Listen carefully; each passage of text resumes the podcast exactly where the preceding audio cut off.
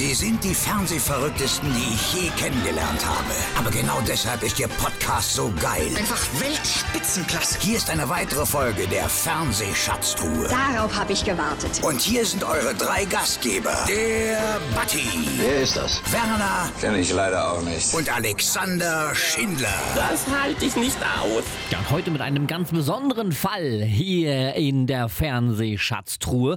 Und für nähere Infos und für eine kurze Zusammenfassung dieses Podcasts schalte ich jetzt in unser Außenstudio zu Alex. Den Bildschirm zur Verbrechensbekämpfung einsetzen.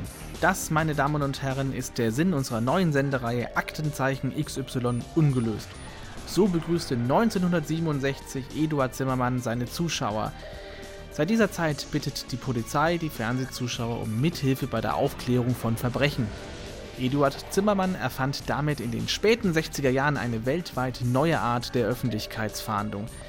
In der monatlich ausgestrahlten ZDF-Sendung werden ungelöste Kriminalfälle filmisch rekonstruiert und aufbereitet, Fakten und Beweismittel veranschaulicht dargestellt sowie Fahndungs- und Phantombilder präsentiert. Stets mit der Bitte, dass sich die Zuschauer in den telefonischen Aufnahmestudios melden mögen, um Hinweise zur Aufklärung geben zu können. In den nächsten Jahren wurde das Ausstrahlungs- und Fahndungsgebiet auf Österreich und später Schweiz ausgeweitet, die Sendung entsprechend als Eurovisionssendung auch im ORF und Schweizer Fernsehen übertragen und in den dortigen Studios ebenfalls telefonische Aufnahmezentren unter den später dazugestoßenen Kollegen Peter Niedetzky und Konrad Hölz eingerichtet.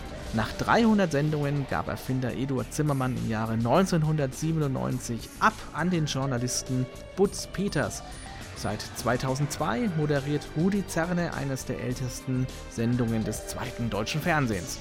Heute in der Fernsehschatztruhe Aktenzeichen XY ungelöst.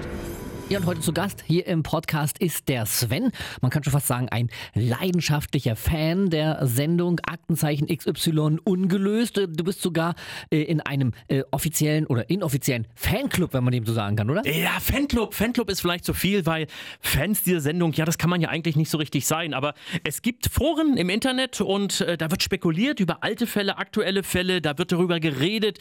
Also ein bisschen so hobbykriminalistisch kann man sagen. Ne? Da wird also, und es soll sogar schon Fälle gegeben haben, wo die Polizei da auch ein bisschen mitgelesen hat, möglicherweise und gesagt hat, Mensch, da gucken wir noch mal, weil da gibt es vielleicht einen neuen Ansatz, aber äh, wo teilweise auch Angehörige von Opfern beispielsweise mitreden, beispielsweise und auch sagen, Leute, lasst das lieber mal, wir wollen das alles vergessen.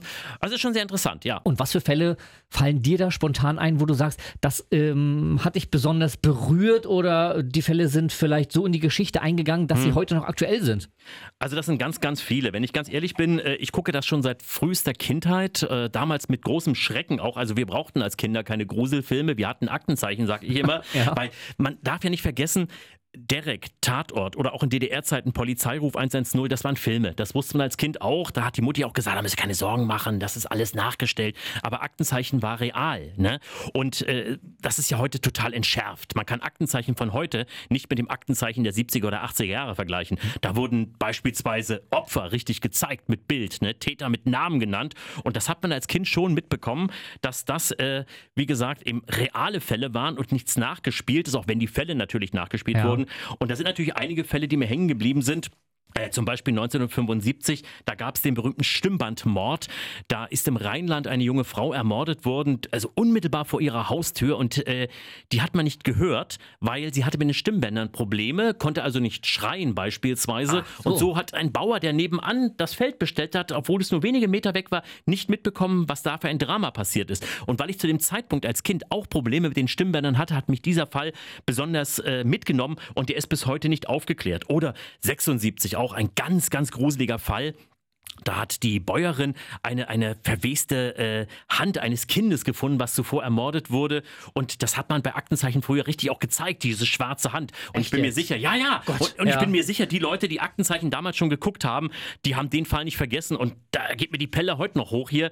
Also das sind so Fälle. Oder auch der berühmte Mimmelsmannsberg-Mord in Hamburg. Da sind zwei kleine Jungs ermordet worden. Und man hat einen mutmaßlichen Täter gehabt, einen Tatverdächtigen. Und das hat Ede damals auch gesagt bei Aktenzeichen ein paar Sendungen später.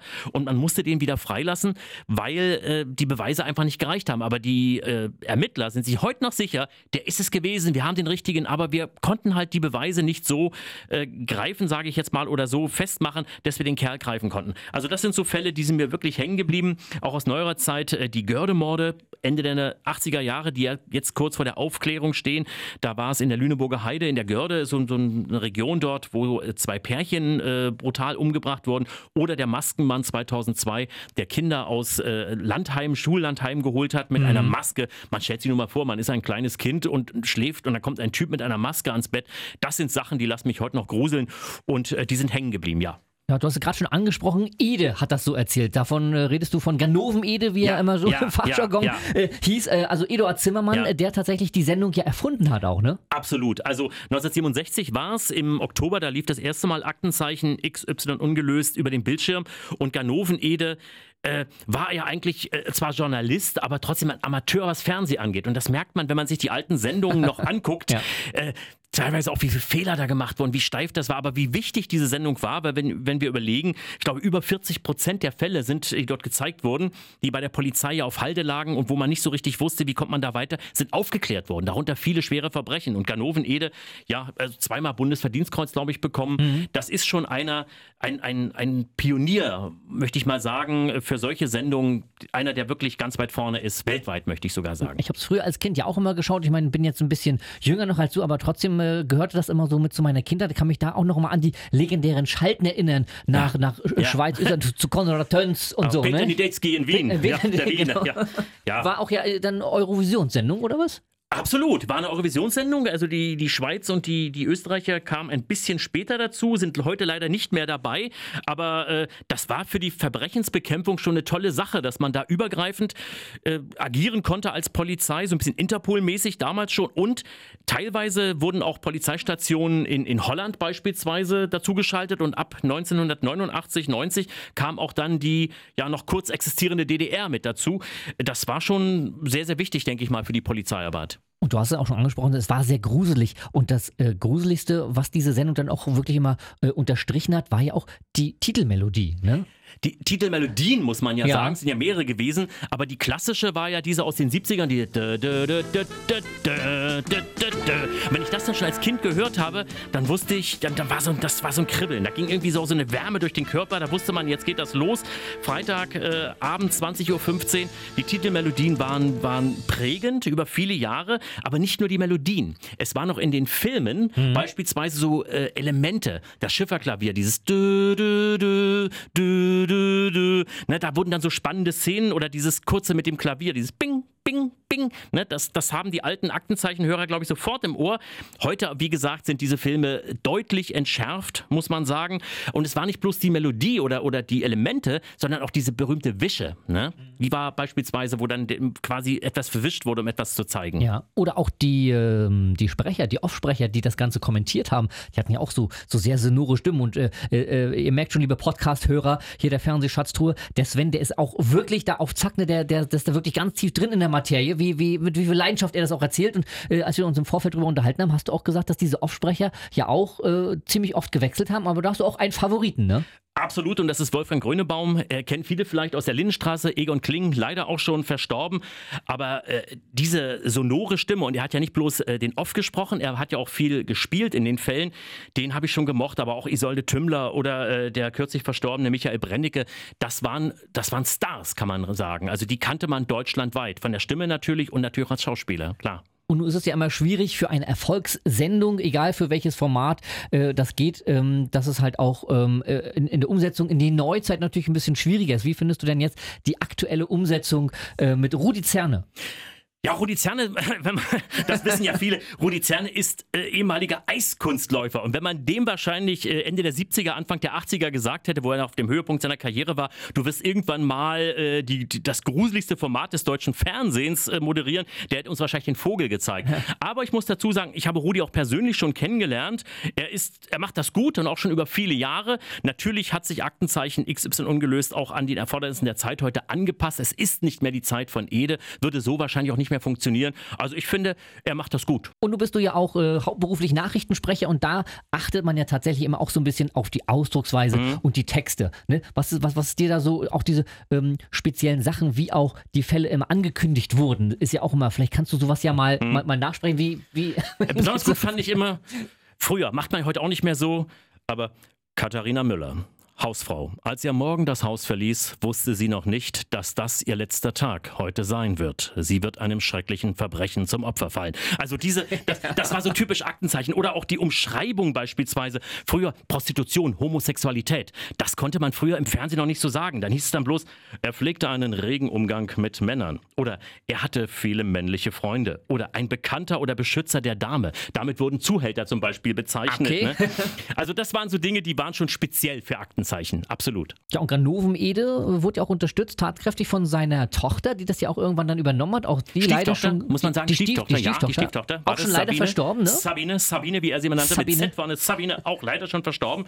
Ja, äh, sie, hat das, sie hat das dann übernommen und hat äh, später auch noch äh, gesendet, hat auch mehr, mehr Raum in dieser Sendung bekommen. Man muss dazu sagen, dass Eduard Zimmermann eine Frau damals geheiratet hatte mit Kindern, diese Kinder adoptiert hat und deswegen war Sabine Zimmermann auch Sabine Zimmermann. Das hieß sie ja nicht äh, Sabine Zimmermann.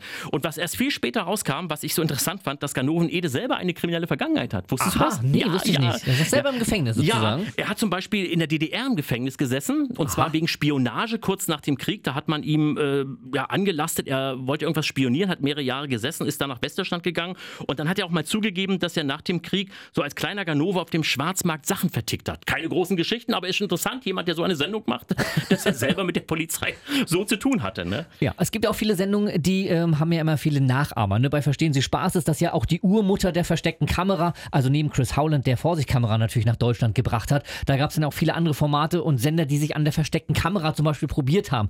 Wie sieht es da mit äh, Aktenzeichen XY aus? Ich glaube, da gibt es jetzt nur noch im MDR-Fernsehen Kripo, Kripo Live, Live, oder ja, sowas. Ja, ja. Aber so viele Nachahmer-Sendungen, obwohl das ein erfolgreiches Format ist, gab es da nicht, oder?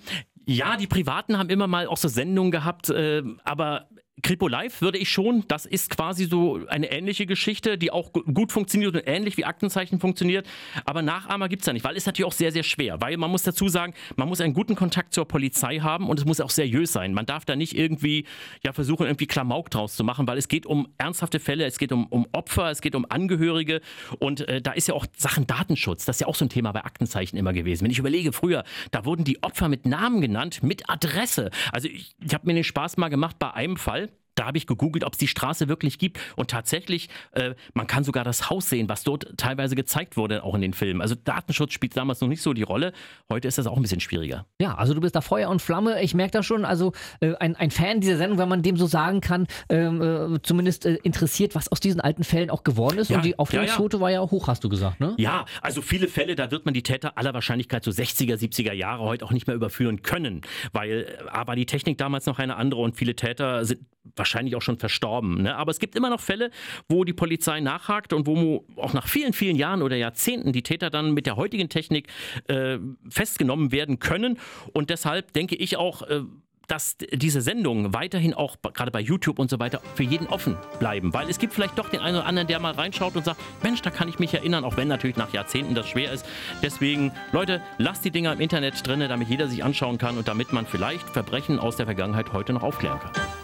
So, genug gequatscht für heute. Das war sehr beeindruckend. Aber keine Sorge, sie kommen wieder. Stark, das ist ja wundervoll. Die nächste Folge der Fernsehschatztruhe, dem Nostalgie-Podcast. Demnächst hier